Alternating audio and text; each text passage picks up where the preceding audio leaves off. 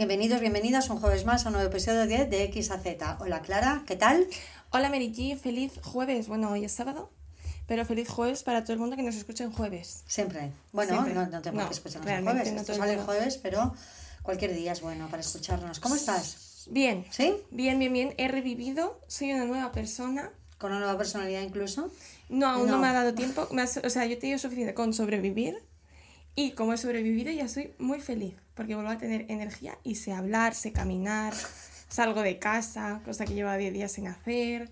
¿Ves? Es maravilloso. Qué triste que tengamos que estar ¿eh? mal para valorar. Sí, yo mientras estaba viendo mi vida pasar estos 10 días pensaba qué poco se valora el estar bien. Y esto es verdad.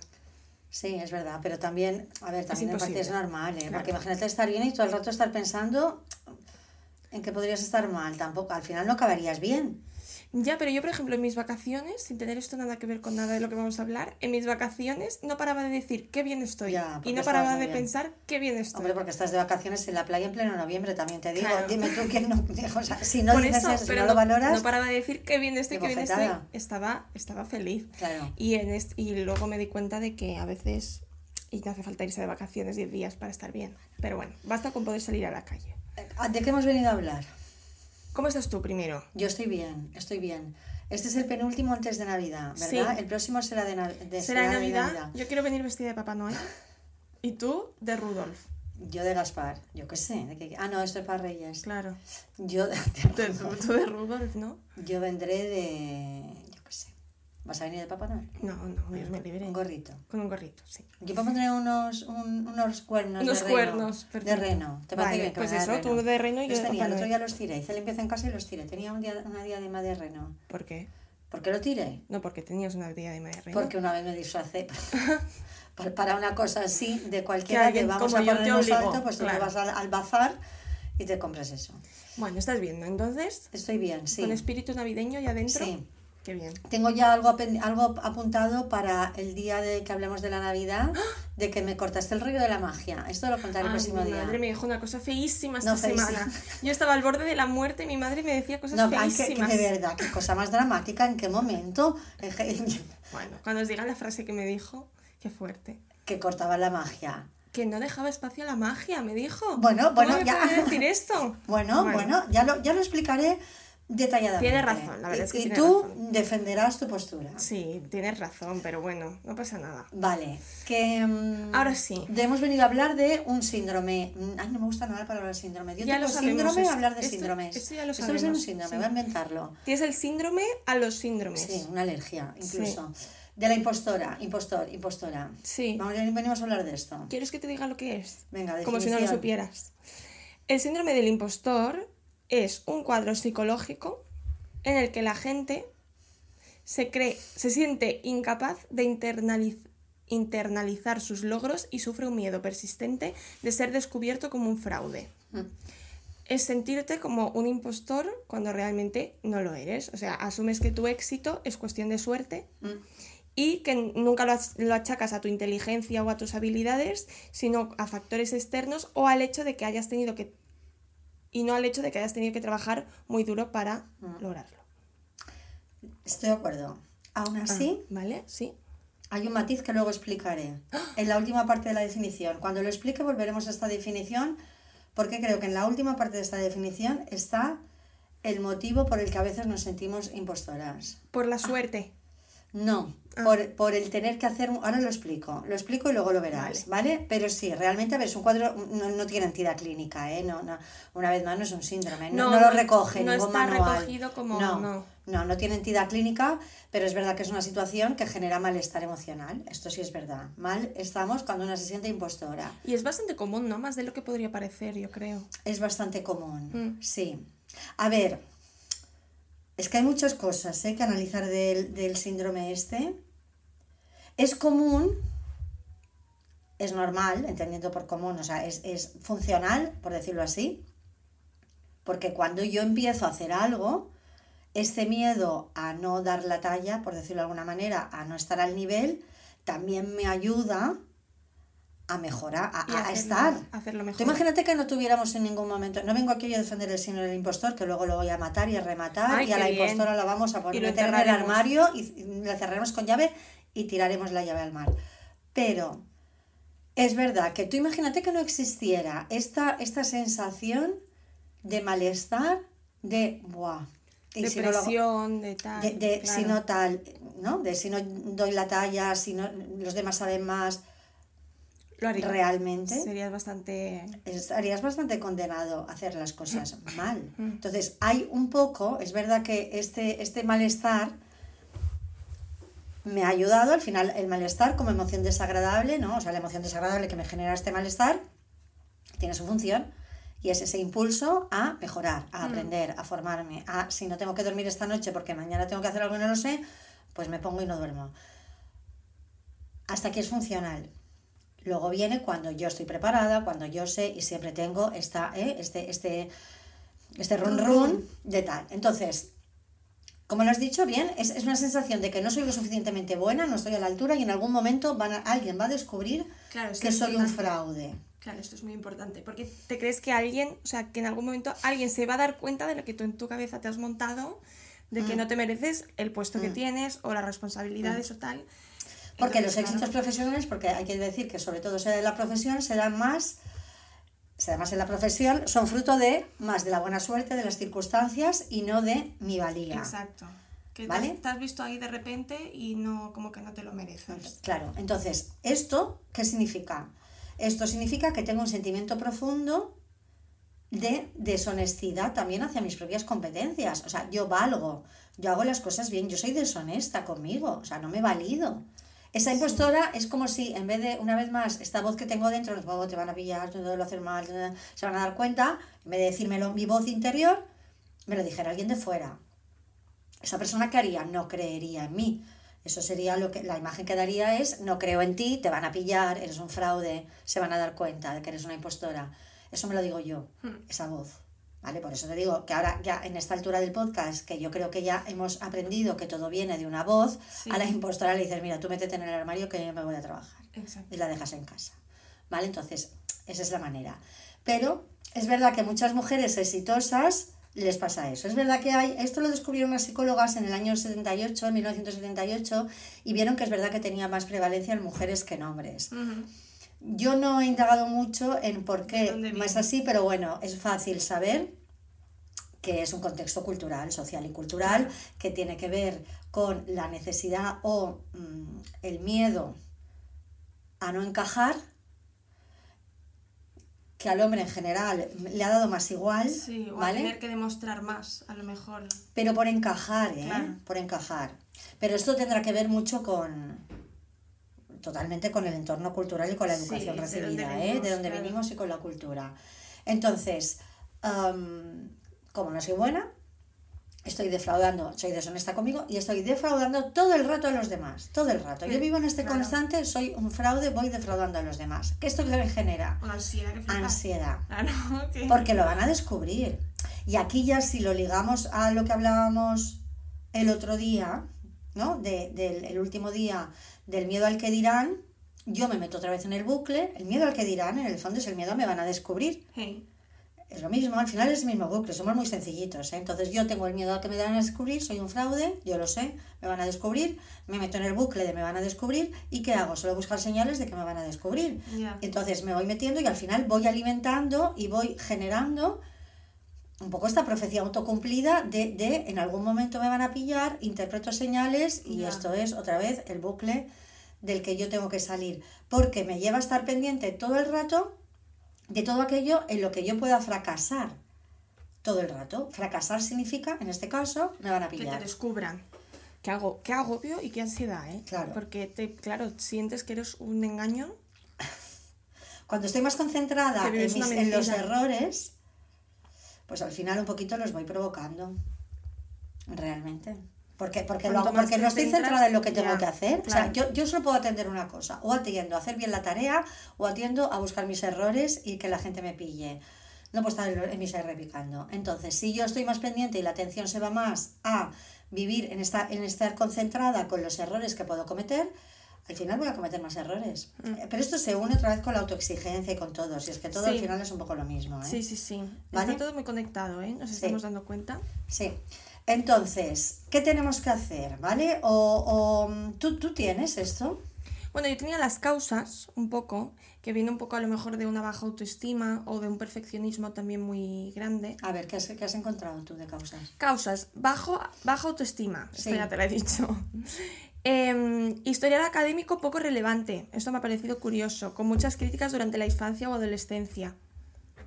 Yo, yo estoy muy de acuerdo. Ah, luego falta de seguridad personal, que vendría a ser lo mismo, el perfeccionismo hacia lo que haces, hacia tu trabajo y hacia tal, que te puede llevar a el inconformismo de pensar que nunca lo que haces es suficiente y que estás, estás ahí porque mira. A ver, repite esto. El perfeccionismo. Que te lleva a. No, esto lo he dicho Ah, yo, vale, ¿eh? vale, vale, vale, perdón, vale. Claro. Sí, claro, buscar la perfección. que sí. te llega a buscar la perfección ya como que nunca lo que haces es suficiente, Sí. que no te mereces donde estás. Y inseguridad por anteriores experiencias vividas. Mm. Sin embargo, Sí. teniendo en cuenta esto, que luego yo también, o sea, por seguir un poco el, el guion que tú acabas de decir, ¿no? Es verdad que hay tres motivos fundamentales, ¿vale? Cuatro motivos fundamentales. Cuatro. Cuatro. Uno, la autoestima, es verdad. Este. Es la sensación, al final la autoestima es cómo me hablo. Hmm. ¿Cómo me hablo? ¿Qué, qué calidad? ¿Cuál es la calidad de mi diálogo interno? Y la Si imagen que digo- tienes de ti mismo, ¿no? Sí, pero eh, como me lo estoy contando, ¿no? Mm. Entonces, si lógicamente yo me estoy, me estoy repitiendo que soy un fraude, ¿cómo voy a tener buena autoestima? Claro. ¿Vale? Entonces, esta sensación de no reconozco mis méritos, como no reconozco mis méritos, no puedo disfrutar de mis éxitos porque siempre van a ser, mm, por suerte o por circunstancias ajenas a mí. Como yo no voy a provocar nada, no voy a tener nada que ver en mi éxito, mi autoestima pues no estará mm, como tiene que estar. ¿Vale?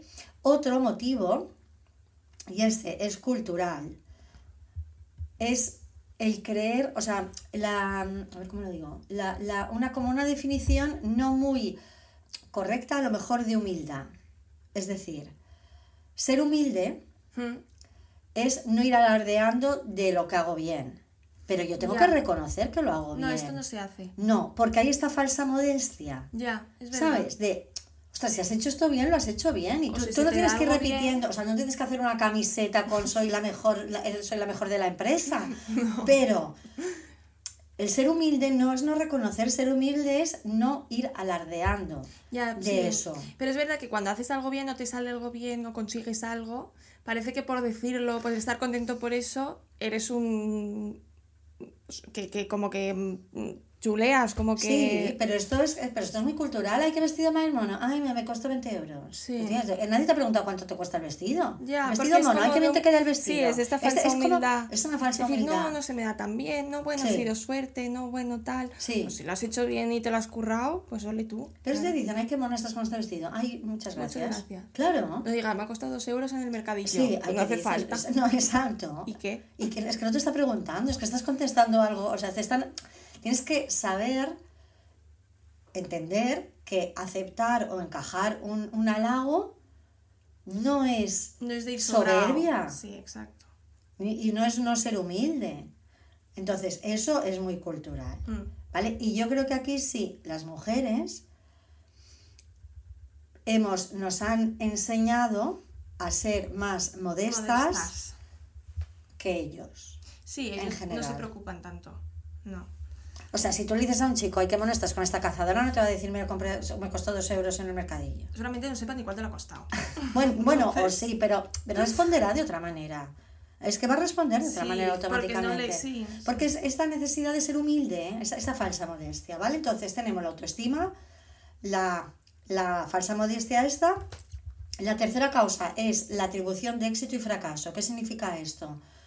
Cuando uno tiene un talento, que ahora hablaremos del talento, que creo que es la clave del impostor, cuando uno tiene un talento para hacer algo, hay un criterio, que es la facilidad. Esto luego me quiero extender un poco. Cuando yo tengo talento, Messi dedica, necesita dedicar menos tiempo a entrenar que uno que no tiene su talento. Es decir, cuando hay talento, hay facilidad. Sí.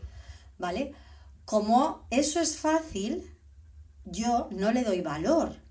Si yo Porque para ti es fácil. porque para mí es fácil. ¿Qué pasa? Que asocio que para que algo sea valioso tiene que tener un nivel de dificultad, que es la última parte de la definición que tú has dicho al principio del esfuerzo. Mm. ¿Vale? Como yo lo hago de manera fácil, yo no intervengo. ¿Vale? Esta es la clave también de la Claro. impostora. Es decir, cuando yo hago algo bien y la gente me reconoce que lo hago bien Y para ti es fácil. y para mí es fácil, Tú dices, pero Claro. ¿qué dices? exacto. Claro. ¿Vale? Entonces, las cosas que sufrimos, o- sea, los... Esta sociedad también nos hace creer, y luego le daré una vuelta a esto, que aquello en lo que yo no me dejo los cuernos para hacerlo bien, no me, no me machaco, no tiene valor. Solo tiene valor Lo que te aquello que me cuesta la vida. Y eso es un gran error, porque si yo tengo talento me va a costar menos. Luego, esto no tiene nada que ver con el esfuerzo, la constancia, la perseverancia. claro. Será necesario para conseguir el objetivo. Yo puedo ser muy buena para jugar a tenis, pero si luego no entreno Hombre, y mejoro mi claro. técnica, no llegaré a, a, ser la- a ser mejor. Mm. Pero el talento lo tengo. Entonces va a ser mucho más Claro. fácil. No, y que muchas veces también puede, puede intervenir la suerte también. ¿no? Sí. O sea, tú puedes estar en el sitio que tienes que... O sea, ¿cuántos Messis habrá? No lo sé. Me Sí. imagino en el mundo que por no tener la oportunidad o por no haber tenido la suerte no habrán llegado Mm. donde... Obviamente luego estos factores también in- influyen, pero que Claro. esta facilidad no te resta valor, Mm. obviamente. Pero esta parte talentosa que consigue que algo me salga fácil, también tiene un reconocimiento, aunque Claro. salga solo. Es decir, yo lo hago bien, aunque a mí no me cueste nada. Pero es que no es lo normal que no cueste nada. O sea, es, es, es, es un- es una facilidad que tú tienes. Pero todos tenemos algo que nos sale mejor. No te- Sí. no te- o sea, porque al, al final Sí, el talentoso de verdad, bueno, pero el talentoso, el, el futbolista o el tenista, quien sea, o el pintor o el músico, yo qué sé, el talentoso de verdad, pero como algo estratosférico, es porque, la, porque se pasa, o sea, porque llega a la estratosfera y además esto se traduce en que gana una pasta, se traduce en dinero. Entonces la sociedad, cuando alguien llega a esta esfera y encima gana mucho dinero por su talento, ahí sí le reconocemos el talento. Pero es que talento es la, es la señora o el señor, bueno, la señora en este caso, que hace unas croquetas buenísimas y le cuesta poquísimo. ¿Te acuerdas esa amiga que yo tengo, que yo negada para cocinar, que me decía, eso es un momentito? Decía, un momentito para, ti. claro. No, ¿cómo- Un momentito hacer o no sé cuántos Esto es un momentito, Claro, un para momentito para ti. Yo ensucio la cocina, me equivoco de los ingredientes, Bueno, quemo la mitad. Sí, se queja 13 veces. Exacto. Entonces, no tiene nada, no tiene por qué ser el futbolista crack. Puede ser la persona que canta bien, que comunica bien, que hace croquetas bien, que cuida su jardín de una manera maravillosa, que es ordenada. Alguien que es ordenado, que tiene un talento para ser ordenado, tiene un talento para ser ordenado y ver. Y pues esa persona entra en un espacio y ve. lo ordena. Claro, yo, yo, yo, yo incapaz. Entonces, cada uno tiene un talento. Sí, esto es verdad. Vale, entonces, si tú has tenido la suerte de que tu trabajo Exacto. ha coincidido con, Con tu tu talento, talento. Pues ahí te resulta más fácil. ¿Qué pasa? Que cuando yo tengo éxito profesional, cuando una mujer, en este caso hombre, da igual, tiene éxito profesional y hace las cosas bien, es porque las sabe hacer bien. Pero a lo mejor le cuesta menos. Claro, puede ser. ¿Sabes? Entonces, eso es la clave también, ¿vale? Entonces teníamos, por, por, por recordar, la autoestima, la falsa modestia, la atribución de éxito o fracaso, ¿vale? Y la baja tolerancia a la frustración. Es decir, esta persona que no, no, no, no entiende que el talento lo hace fácil, Mm. cuando yo tengo éxito, como ha sido fácil, ha sido la suerte. Sí, no le das valor, claro. Vale, pero ¿qué pasa cuando me equivoco? Pues es un drama, ¿no? Es un drama. Y ahí tengo la, la- la- lo que decíamos, la atribución de éxitos y fracasos totalmente distorsionada. Desmedida. Totalmente distorsionada. Y luego tengo muy baja tolerancia a la frustración ante el error. Porque cuando consigo el mérito no le doy ningún valor. Ahora, cuando te equivocas... Es porque además es lo que debo hacer. Mm. o sea, se junta el me sale fácil, si me sale fácil, es mi trabajo. y es lo que debo hacer, que menos, es lo que debo hacer. Vale, saco buenas notas porque es mi obligación, sí. Pero, Pero pero, has sacado notas. buenas notas. Enhorabuena por sacar buenas notas. Ay, no, no, no, es que qué menos. Bueno, no, es que mezclamos un montón de cosas. O sea, yo he sacado buenas notas, tengo que estar contenta. Mm. de haber Bueno, sacado buenas Hay notas. mucho discurso este de, bueno, de padre de, bueno, es que es tu, es, tu única responsabilidad. Vale, pero he sacado cinco nueves, ¿me puedes felicitar? Pero es que no le vas a comprar Un coche, una no. moto al niño No. por aprobar. O sea, Pero- aprobar es su responsabilidad. Y nunca, yo, yo creo que no hay que Pero una cosa es premiar. Y la otra reconocer. Y la otra reconocer, Claro. exacto. O sea, que es su responsabilidad, sí, pero, pero lo ha llevado a cabo. O sea, Exacto. y, no, y no solo ha aprobado, sino que ha sacado buenas notas. Pues claro que Y a todos nos gusta que nos reconozcan. En el trabajo también. Claro que vamos a trabajar y nuestra obligación es hacer el trabajo bien y para eso nos pagan. Pero Pero ostras, con el reconocimiento. Claro, el reconocimiento. Entonces, ¿qué pasa? Que yo junto él es mi obligación, es mi deber. Si se junta además con que me sale fácil, yo no voy a valorar, no voy a valorar el éxito, pero cuando llegue el fracaso me fusionaré totalmente. Y aquí hay un desequilibrio Sí, que ahí que se mete ahí, la impostora. Aquí llega ella y dice, esta es para mí. Es una tercera persona, ¿eh? La impostora. Exacto. La podemos llamar Pepita. Bueno, porque cuando hago las cosas bien no las valoro porque es mi obligación, pero cuando las hago mal me convierto en mi peor enemigo porque me convierto en mi peor enemigo. Y esto significa tener bajísima tolerancia a la frustración, que es lo que favorece el síndrome del impostor. ¿Vale? Entonces, volviendo un poco a lo del talento, ¿vale? Porque creo que es importante tener claro esto. Todos, todas las personas tenemos un talento. Y un talento no es como, habla- hoy en día hablan de talento como si... Como si fueras Van Gogh y pintaras cuadros. No. Es que de verdad. Yo, por ¿Eh? ejemplo, personalmente, tú ahora me preguntas, ¿cuál es tu talento? No lo sé. Porque siempre te lo llevas a, pues eso, pintar, de repente hacer Sí, una exacto. escultura, pues no, no vas a ser Miguel Ángel, no, claro. Es verdad. Sí. Pero Pero te lo llevas a eso, o a ser un Messi, o a ser Rafa porque, Nadal. claro, porque la sociedad lo reconoce como que ha trascendido o que le estamos pagando una pasta. Que gana mucho dinero, pero Sí, porque se ve como, un talento se ve como algo muy destacado, ¿sabes? Pero es verdad que tu talento puede ser hacer ganchillo. Pero además, el niño que destaca en algo y que no se va a, ojo al tema, ¿eh? Ojo. El niño que destaca en algo y que no se va a ganar la vida con eso, que no tenemos ni idea de si se la va a ganar o no, porque igual estudia una carrera que se la puede ganar y aparte de ser un desgraciado toda su vida, igual tampoco se la gana también. ¿vale?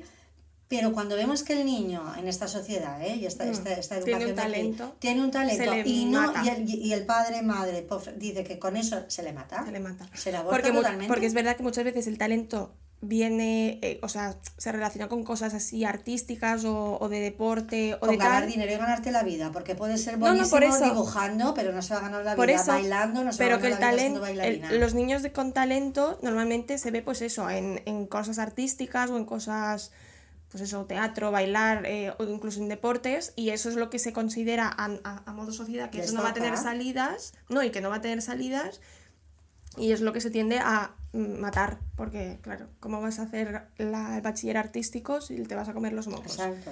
Bueno, pues yo qué sé. Es que se mezclan muchas cosas y luego el niño que juega bien al fútbol, pero bueno, que juega bien, pero que no tal, y también luego el, el- afán de los padres que sea el talento. Es que hablamos demasiado de talento. O sea, Claro. talento es Luego- algo que yo sé hacer bien, porque lógicamente no todo lo voy a hacer bien, ni todo lo voy a hacer mal. Yo, todas las personas tienen algo Que que les resulta más fácil Sí. más fácil. Entonces, ¿por qué en vez de potenciar eso, la fortaleza, de eso que se le da fácil, lo que se le hace es potenciar la debilidad? ¿Sabes? Es decir, no- yo creo que cada persona, y dicho así, parece un poco así, pero, pero o sea, parece que mm, desde la presión social parece que es que no hay que esforzarse. Es decir, yo creo que cada persona lo ideal sería que potenciara su talento, su fortaleza y convirtiera eso, porque le va a resultar más fácil trabajar. Sí, a ver, obviamente hay que tener una base de todo lo otro, creo yo. No, hablo de un adulto, ¿eh? Ah, vale, no hablo de un niño, lógicamente, Sí. hablo de un adulto. Sí, sí, sí. Vale. claro, pero claro, es complicado. Bueno, pero si te gusta organizar, si te gusta. Ostras, hay gente. Una persona que lleva la contabilidad tiene un talento. A mí, ponme a mí a llevar una contabilidad. Uh, Dios te libre. Vale. Lo harías fatal. Entonces, esa persona se le da bien. Sí. Se le da bien. Entonces, bueno, hay que intentar descubrir un poco. Entonces, ese, ese talento que tenemos todas las personas es, es, no es este nivel estratosférico de De superestrella. No, es algo que me permite hacer algo Con más facilidad.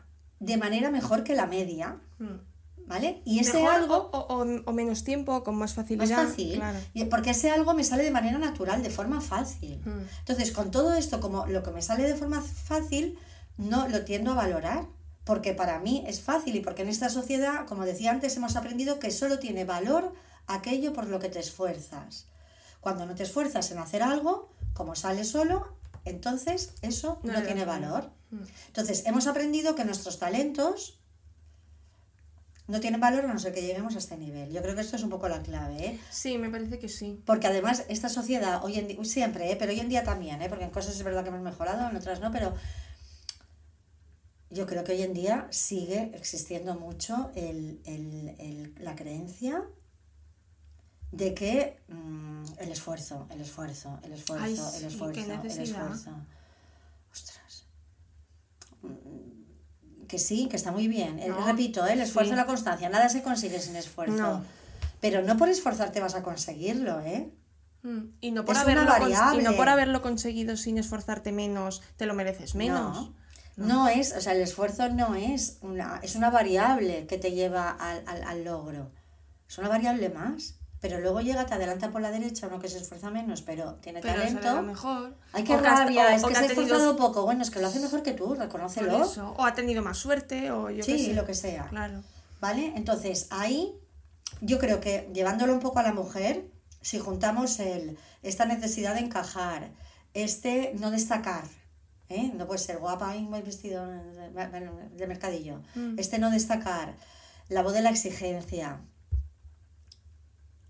ese miedo al final, y el, el, cuando esa persona se ve que algo se le reconoce, no sabe gestionarlo. Entonces viene, aparece la voz que dice, eh, esto no puede ser verdad. Paquita. Ay, ¿cómo la había llamado? No me acuerdo. ¿A- a quién? ¿A la la voz? Sí. Ah, ¿le había puesto el nombre? Ah, sí. Maripili puede ser. Ah, no lo sé.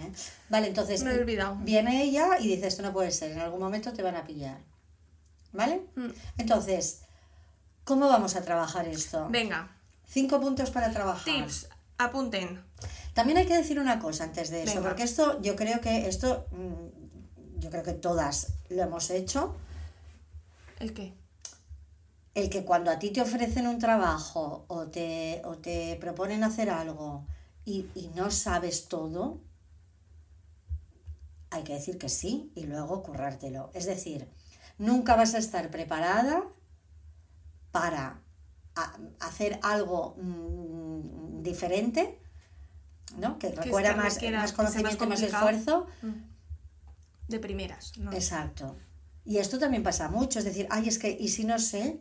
Y no estoy suficientemente preparada, hay que decir que sí y Mm, luego y luego currártelo. ya te apañarás, Claro, o sea, yo he dicho mil veces que sí a trabajos y luego no he dormido porque tenía que llegar al día siguiente sabiendo lo que mm, en teoría no sabía tanto. Mm. Pero tú ahí te lo curras y, y- y estudias. También se mezcla, la impostora también se alimenta un poco, la alimenta un poco también la, el, el- la- el entorno actual de la necesidad también de tener mucha formación. Hay gente que podría hacer un máster detrás de otro, nunca está suficientemente preparada. Ay, sí. Esto que alimenta a la impostora, total. Esto está alimentando Porque a la impostora. formado suficiente. Claro, porque no voy a saber suficiente. Hay que tirarse un momento a la piscina. Tú, me, tírate, di que es el trabajo, busca trabajo, luego ya seguirás estudiando. Sí, porque si no paras de estudiar, No, no. vas a... claro. Entonces es verdad que en su momento la falta de trabajo, a lo mejor las exigencias de formación, la pandemia que al final también hizo que todo el mundo se formara más y más y más, porque No había nada más que hacer. entonces ahí también esta, esta necesidad de formarme, que la sociedad me dice que no estoy preparada, alimenta a la impostora. Voy a hacer otro máster, que este, no, es que de esto todavía no estoy, pues yo lo escucho todos los días, venga, es que eso todavía no. Tí- tí- Tírate a la piscina, si sabes, Sí, o que sea, además cada vez te va lo sabes, Mm. si es que tú sabes que lo sabes. Luego ya, cúrratelo, estudia, puedes seguir, o sea, puedes seguir aprendiendo, o sea, de hecho debes No seguir quita la otra. aprendiendo. Sí, sería lo suyo. Exacto. Mm. Entonces, cinco puntos para trabajar, Venga, ¿vale? apunten, señores. Primero, lo que hemos dicho antes, tengo que trabajar en una atribución correcta del éxito y del fracaso. Cuando consigo un éxito, no son las circunstancias, alguna vez lo serán, ¿vale? Pero cuando consigo un éxito, la mayoría del éxito viene precedido de lo que yo he hecho. Sí. Si yo no hubiera hecho muchas cosas que he hecho, no tendría ese éxito. Es verdad que a veces dependerá de las circunstancias, es verdad que a veces podré tener suerte, Claro, pero, pero- la mayoría del éxito viene precedido de algo que yo he Mm. hecho. Entonces, ¿cómo yo trabajo esta atribución correcta de éxito o fracaso? Me tengo que hacer una serie de preguntas. Por ejemplo, yo tengo éxito en algo, me lo reconocen, por lo tanto, eso es un éxito. Yo me tendré que preguntar, ¿cómo intervengo yo en este éxito? ¿Cómo he intervenido? Pero esto me- no me tengo que preguntar, me tengo que responder, ¿eh? Esto hay que coger papel y boli Mm. y tengo que hacerlo. ¿Cómo he intervenido yo en este éxito? Porque si no, la cabeza de entrada y ¿Qué mi impostora decir me dirá, intervenido? ¿Cómo has Ostras. respondido a que te digan que has hecho algo no, cómo- lo que yo he hecho, lo que ha precedido a ese éxito, o sea, qué cosas he hecho yo para llegar a, a- a Ah, tener vale, éxito. Eso no lo estaba entendiendo. ¿Vale? ¿Cómo, ¿Cómo he intervenido yo? Pues he estudiado, he trabajado, esto lo he sabido hacer, Vale. ¿vale? O sea, ¿qué te ha llevado, qué has hecho tú, qué te ha llevado a estar Exacto. a lo que has conseguido? Pero me tengo que preguntar, pero me lo tengo que responder, ¿eh? No vale con preguntármelo. Porque es que si no me paro aquí, no atribuiré correctamente el éxito y el fracaso. Porque ¿qué me dirá la impostora? Que no has ¿Qué suerte nada. has tenido? Que no has hecho nada. Yo llegué a tener un chico, bueno, llegué a tener un chico, no, tuve un chico que llegó a decir, tener. parecía que era no, un chico que era un, un crack, ¿vale? En, En lo suyo. de lo suyo, estaba trabajando en el extranjero y tal. Es verdad que era tímido, tenía así ciertos problemas de, de, de manejarse bien en una entrevista y tal, ¿vale? Bueno, pues fue una entrevista, de estas entrevistas para trabajos que superas como cuatro entrevistas y son procesos largos. Él pues, iba a la primera, fatal, madre mía, no me han entendido, no me he explicado nada. ¿Y pasó? Seguro que... No, es que el trabajo le se lo dieron. Y yo le dije, tan malo no serás. Tan Tan, mal no lo habrás no lo hecho". habrás hecho. No. Tanto, porque te han cogido a ti en un proceso largo de Y no entrevistas. lo veía. ¿Sabes qué iba a decir el impos- impostor? ¿Eh? El- Maripili. ¿Eh? ¿Qué llegó a decir? El impostor iba a decir que en vez de, decir, en vez de reconocer esa atribución de éxito de ole, yo lo he hecho bien, me han cogido a mí, he superado. En vez de reconocer, dijo, él pensaba, imagínate lo malos que deben ser los demás. O sea, yo soy malo, por lo tanto, han cogido al menos malo. Ya, ya, ya. Es total, ¿eh? El Qué impostor. fuerte, sí. Fuerte, ¿eh? Mm. Claro, seguridad, cero, Cero, cero, autoestima. autoestima cero. Claro. Ay, Dios mío, pues sí, este Pero, chico pero tenía esto. pero automáticamente la cabeza te dice esto, lo malos sí. que tienen que ser los demás. Para que me han cogido a mí. Para que me hayan cogido a mí. Que soy. Sí, sí, sí. Qué fuerte. Vale, Mm. entonces, ¿cómo he intervenido yo en este éxito? Y me tengo que contestar. He superado cuatro entrevistas, en la primera, ¿vale? Sí, yo quería decir que lo de la suerte, que es verdad que se puede tener suerte, pero yo creo firmemente que la suerte, un gran porcentaje, te la buscas. O sea, el- que tú llegues a un punto en el que has tenido suerte, pero ¿qué has hecho anteriormente para que te. para estar donde tenías que estar en el momento que tenías que estar? Seguramente habrás forzado mucha de esta suerte. Mm. Obviamente hay suerte aleatoria que pasa porque. El azar. El azar. Pero mucha de la suerte también se busca. Y tienes que estar, y tienes que ir, Sí. y ir, ir, ir. Sí, y al final sí. tendrás suerte, Sí, ¿sabes? sí, totalmente. O sea, que mucha del, mucho porcentaje de la suerte también se busca y se trabaja. Mm. No, no de repente. Puede, hay azar, pero no creo que sea el gran porcentaje de No. la suerte. No, porque al final es que tengo que hacer para tener suerte. Claro. ¿Vale? Y se la suerte muchas veces se trabaja. Es verdad que hay veces que hay azar. Sí, obviamente, cosas, hay sí. porcentaje de azar que has No, tenido que la estás en un suerte de. sitio, oyes una conversación y es porque justo pasas por ahí y esa Exacto. conversación te lleva a algo. Exacto, eso es azar, Eh, totalmente. eh. Pero que te surjan oportunidades. accidente, casi, casi. Sí, que Bueno, te surjan oportunidades de tal, de dices, ay, qué suerte. Pero ¿qué has hecho para estar allí en ese momento? ¿sabes? Mm. Vamos a hablar un día de la suerte. Ay, ¿vale? sí. Entonces, yo tengo que atribuir eso. Yo he tenido éxito porque yo he intervenido en este éxito.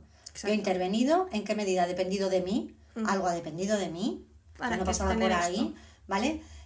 ¿Cómo he participado en este éxito? Pero esto yo tengo que hacerme la pregunta y responderme. ¿Vale? Papel y boli. Sí. Segundo, diálogo interno, ¿vale? Yo sé que soy trabajadora, yo sé que soy buena cocinera, yo sé que tengo facilidad para hacer croquetas, lo sé, me lo tengo que creer. Mm.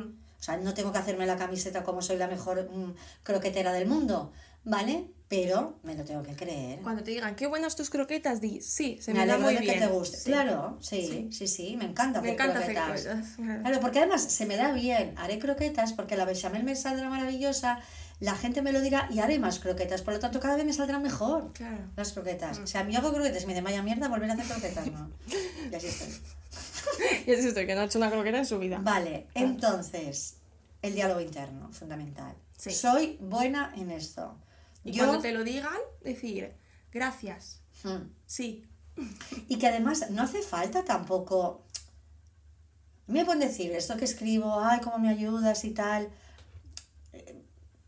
Tampoco hay que, hay que, pues me alegro, me alegro de que te Sí, sirva. pero seguro que tú alguna vez habrás dicho, uy, pues no es para tanto, uy, pues tal, porque como a ti, tú tienes facilidad para escribir, por ejemplo, Sí. este podría ser un talento tuyo. Entonces, seguro que te habrá pasado que alguien te habrá dicho, o yo te habré dicho, ay mamá, este texto me ha encantado, qué bonito, y tú habrás dicho, ¿no te ha pasado No, nunca? a mí no me pasa tanto cuando ya lo he hecho. No, porque cuando lo he hecho a mí, a mí También te me gusta. Sí, a veces de hecho alguien comparte algo, digo, pues es que esto lo he escrito yo. esto a mí me pasa, pero a mí me pasa con la, con la previa, es decir, madre Antes mía, de esta semana va a ser horrible, no tengo tiempo, me va a salir Ah, sí, fatal. sí, sí. Ya, esto. ¿Cómo voy a escribir de esto? Sí, ¿Qué- madre mía, este va a ser fatal, Y luego le sale súper bien. Eh, Sí, Mm. y esto me genera un montón de ansiedad. Sí, sí, sí, ¿Sabes? es un poco Pero tampoco pienso que van a pensar que soy un fraude, también te digo, si alguien piensa que soy un fraude, diría, ah, vale. Nos daría igual. No, me refiero, no, no, pero no, pero ya, sí, pero es verdad que tú que tienes facilidad, yo me pongo a escribir un texto y bueno, sería catastrófico. Yo no, yo no haría ni dos frases. pero yo creo que esto, cuando somos jóvenes, siempre hemos hecho algo. Bien, Sí, yo, yo siempre escribí, siempre. pues mira, yo, sinceramente, Tú- yo, bueno, sí, harás cosas, ya hablaremos de esto. Vale, entonces, el diálogo interno, la atribución de éxitos fracasos, el diálogo interno. El tercer punto, aceptar el error como forma de aprendizaje. Yo, hemos dicho antes que claro. la impostora se cuela en mi baja tolerancia a la frustración del error, que porque el trabajarlo. éxito no es mío y el fracaso es totalmente mío. Porque fíjate qué absurdo, que el éxito es la suerte y el fracaso no va a ser la suerte. Fíjate. hombre, es que es súper poco objetivo todo. Totalmente. Claro. ¿Vale? Entonces, el... mm, Esto viene un poco a lo que he recibido en casa, ¿eh? Las notas eran, bueno, es tu obligación, Mm. cuando esa madre mía, qué desastre. Entonces, el error forma parte del aprendizaje. No aprender, eh, es decir, al final, am, no es tanto el error lo que luego me provoca el malestar, sino cómo me machaco cuando me equivoco. Claro. ¿Qué es más molesto? ¿Equivocarme o, o, o, o cómo yo me voy flagelando por la equivocación que he tenido? Es mucho peor eso. Claro, por sí. eso el diálogo interno pasa por eso también, ¿vale? Porque si yo me machaco con el error y le doy más valor al, al, a ese machaque que al error en sí, no, querré volverlo a intentar, entonces diré que no a ese trabajo. Si yo dije que sea un trabajo y luego me salió mal, me equivoqué en algo, que es normal que me equivoque porque yo estoy diciendo que sí a una cosa de, el que no controlo del todo. Entonces, pero el error es aprendizaje. Claro. Yo tengo que preguntar. Claro. Es que no puedo pretender hacer algo. Vale, a partir de ahora harás esto. Y yo saberlo sin Y preguntar. que nadie espera que lo Hay que hagas perfecto. Claro, a la primera, obviamente. Mm. ¿No? Entonces, te equivocas, lo haces Y aprendes. y aprendes. ¿Vale? Cuarto. Otro, compartir y hablar, ahí tengo que compartir y hablar de mis éxitos. Hemos hablado, tengo que reconocer Mm, mis éxitos. exacto. ¿Vale? No es decir soy la mejor, No, porque eso sería pues la soberbia y ser un narcisista, No, pero... pero- esto me sale bien. claro. Se me da bien. O esto. has, o has hecho, cocinado, has hecho una comida súper buena, pues se lo cuentas a alguien, ¿no? Y dices, ay, mira, Sí. qué bueno, ¿quieres probarlo? Exacto, exacto. Esto no es mm, presumir, ¿no? No. ¿Vale? Y luego también fundamental, junto con los cuatro anteriores, que esto también es fundamental cuando uno llega a la edad adulta, que a lo mejor de niño joven no he podido elegirlo tanto, yo me tengo que rodear de personas que me valoren de manera sincera. Es decir, si yo estoy rodeada de gente envidiosa, Ay, los amigos estos que hablamos de que nos alegran de tus éxitos. voy. ¿Mm? ¿eh? Claro. Claro, si yo digo, mira qué croquetas más buenas me han salido. Y te dicen, no, pues... Pues tampoco es para tanto. Ay, por mi madre, ay, por mi prima, ay, por no sé qué. Ay, pues el otro día fui. las del mercado no me gustan más. Exacto. Claro, no. Next. O sea, tú tienes que rodearte de gente que se alegre y valore de manera sincera lo que tú haces bien. Mm. Y O hay- lo que te gusta hacer. Y hay que decir adiós a los envidiosos, Nos caen fatal. ¿vale? Entonces, estas cinco cosas. Me encanta. ¿Vale? Como resumen así Resumido. de guinda, Mm. Eso, como hemos dicho, que tenía que ver con la autoestima, con cómo me hablo, con la atribución de fracasos y error, de errores y aciertos y con, y con la baja tolerancia a la, a la frustración, para ir corrigiendo este, este síndrome, este malestar, para sentirme orgulloso del trabajo que voy haciendo, sea un informe, una croqueta o los goles que meto, tengo que empezar a relacionar el éxito con factores internos míos, lo que hemos dicho, que ¿Qué has hecho? ¿Qué he hecho yo? Hmm. ¿Vale? Hago las croquetas bien porque me sale la bechamel perfecta. ¿Vale? Y punto. Si cada vez que hago algo con éxito apunto en qué medida yo he intervenido en ese éxito, aquí voy matando un poco la impostora, porque aquí sa- salgo yo Mm. en la escena, o sea, salgo al escenario. objetivos, No es la suerte, no es que alguien lo haya valorado, es que yo tengo un talento, ¿vale? Mm. Yo tengo algo que hago bien y que cada uno reconozca y que la gente reconoce que, que yo hago Claro. eso bien. Lo llevas a, a hechos objetivos de cosas que tú has Exacto. hecho. Entonces no puedes ser subjetivo porque. Claro. A medida que yo voy analizando qué, qué es lo que depende de mí o que esto depende de mí, me iré responsabilizando no solo de mi error, sino también del éxito. Y algún día, de esta manera, conseguiré relacionar el éxito conmigo misma. A ver, no es difícil, ¿eh? Tengo que entender todo esto, saber que... Pero si yo ya lo veo como la voz esa, la maripili de Claro, todo lo ya que viene aquí... mucho. O sea, y que va a estar siempre la impostora. O sea, la impostora va a estar todas las semanas que me va a decir, madre mía, esta newsletter de esta semana te va a salir fatal. Esto está. Pero, Maripili siempre está. pero si yo le hiciera caso, No escribirías yo nunca. hubiera dejado, de- claro, si yo hubiera dejado de escribir. Claro. Entonces, si yo le hago caso a mi voz, dejo de escribir, dejo de hacer aquello que me sale bien, dejo de, dejo de hacer cosas. A medida que yo vaya haciendo croquetas, me irán saliendo mejor las croquetas. Y al final yo tengo que decir, vale, ¿yo qué quiero hacer? Escribir. Yo sé que si hago caso a mi voz y a mi pereza, porque esa voz me dice, vale, total, ¿Qué pasa? vale. Pero si no fuerzo un poco eso, Claro, pero el entonces- esfuerzo es ese, el esfuerzo es, es la acción. El esfuerzo no es, no es en el saber escribir. Porque, por, porque, porque si yo pongo la acción en que mañana me salgan las mejores croquetas del mundo, me voy a frustrar porque yo no tengo talento para hacer croquetas, No, claro. ¿sabes? Entonces, ¿te ha quedado claro? Me ha encantado. ¿Sí? Sí, sí, ¿Te ha sí, encantado? Me ha gustado mucho. Tú a tu alrededor hay impostor, o sea, hay, tú lo, lo vivís eso, los jóvenes. Es que No claro, mucho. yo creo que. mm, Se empieza más tarde, a lo Sí, mejor. viene más dado Ah. cuando ya tienes más cargos de responsabilidad más grandes, ¿no? A mi edad es más complicado. Ah. O sea, no conozco a nadie, creo, que haya hecho algo tan fuerte o tan importante, Mm. ¿sabes? Y que luego, luego ahora ya está más, más O sea, yo he visto autoestima de, yo qué sé, en la uni, de me va a salir fatal el examen y que, y que no sea verdad, que esto también... Voy a sacar un 0 y luego sacas un 9, eso también existe. Bueno, la impostora también. Claro, esto también se podría hablar, porque esto es un poco lo mismo, ¿no? O sea, yo sí que he tenido amigas de decir, madre mía, el examen me va a salir fatal, y luego sacan un 9, que dices, bueno, o, o- o lo dices por decir, o realmente te crees que vas a un Bueno, 0. pero es que yo toda la semana me podría pasar diciendo lo que, me- la- lo que escribe el domingo no va a gustar Mm. a nadie. Es lo mismo, ¿eh? Lo que te tienes que callar. Mm. O sea, tú lo piensas. Claro, cuando eres joven lo dices porque realmente te lo crees. Claro, y ahora esta, sé esta persona cae muy voz. mal. Esta, esta persona cae muy mal, claro, claro. porque dices, ¿cómo que vas a sacar un 5 y luego sacas un 9 y yo he sacado un 5? ¿Sabes? Pero sí, yo esto sí que lo he visto, pero claro, a nivel de mm, responsabilidad es que somos muy Pero hay que jóvenes. saber que no va a desaparecer, ¿eh? Esa voz que te dice te va a salir mal lo del domingo, vas a suspender el examen.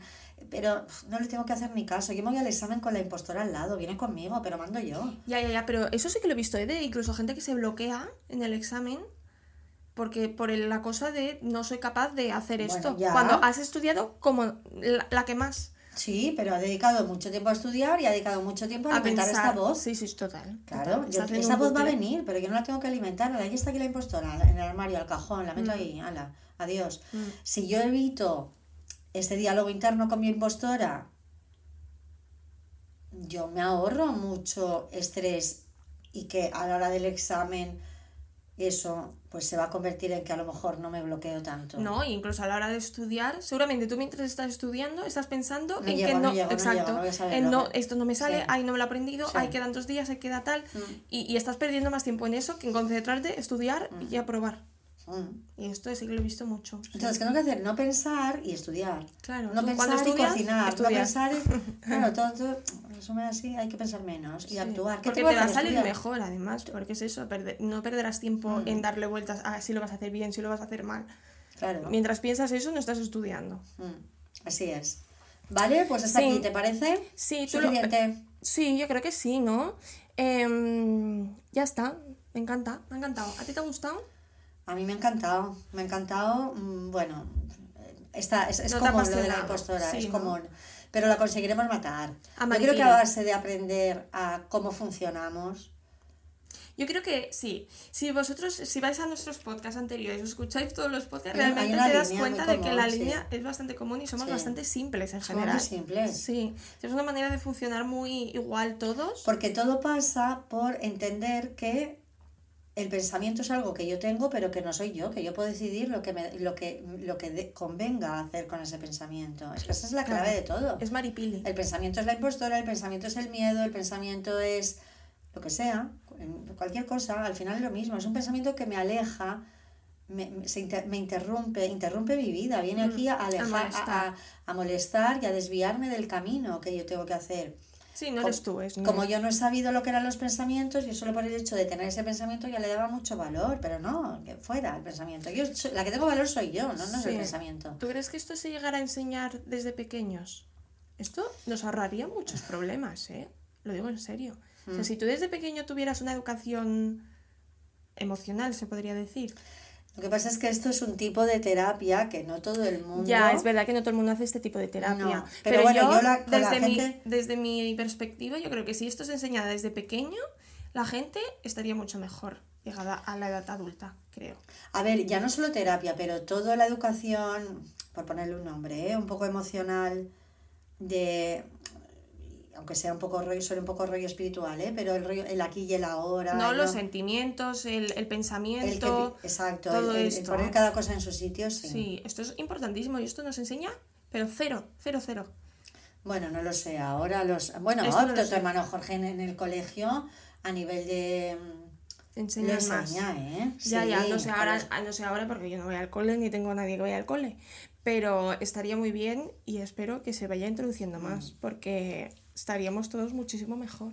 Nos han pedido un... un... Ay, sí, por favor, no me lo puedo creer. Nos han pedido podcast eh, de Jorge en exclusiva First Days. Hablando de first dates. Yo tenemos que hacer ahí un... Bueno, tiene, Tiene que hacer- preparárselo, sí. Sí, First Days llevado a todo, desde la psicología. Es que realmente se puede llevar a todo. Sí, es maravilloso. Vale, lo vamos a dejar aquí. ¿Te Sí, parece? nos vemos el jueves que viene, que ya será día mm, 20 y algo ya, ¿no? Bueno, no lo sé, o el 20, ya no sé qué día es ese jueves, pero ya será antes de Navidad. 21, creo, ¿no? Creo. 25 es lunes, Mm. sí, Ah. pues me encanta, pues antes de la Navidad, Venga. ya, ya hablaremos de la Navidad. Hablemos de la magia. De la magia, me encanta. Mm. Este año me encanta la Navidad. El año pasado, por ejemplo, no. Yo voy un poco, depende del, depende del año. Es Este verdad. año me encanta. Bueno, Sí. Clara, Eh, que tengas buena semana, G. igualmente. Nos, Nos vemos el jueves que viene. Nos podéis seguir en Instagram, YouTube, ta, ta, tal, de XAZ Podcast, de XAZ Podcast. ¿Mm? y que tengáis muy buena semana y quedad en la magia. Esto es muy importante. Hasta luego. Adiós.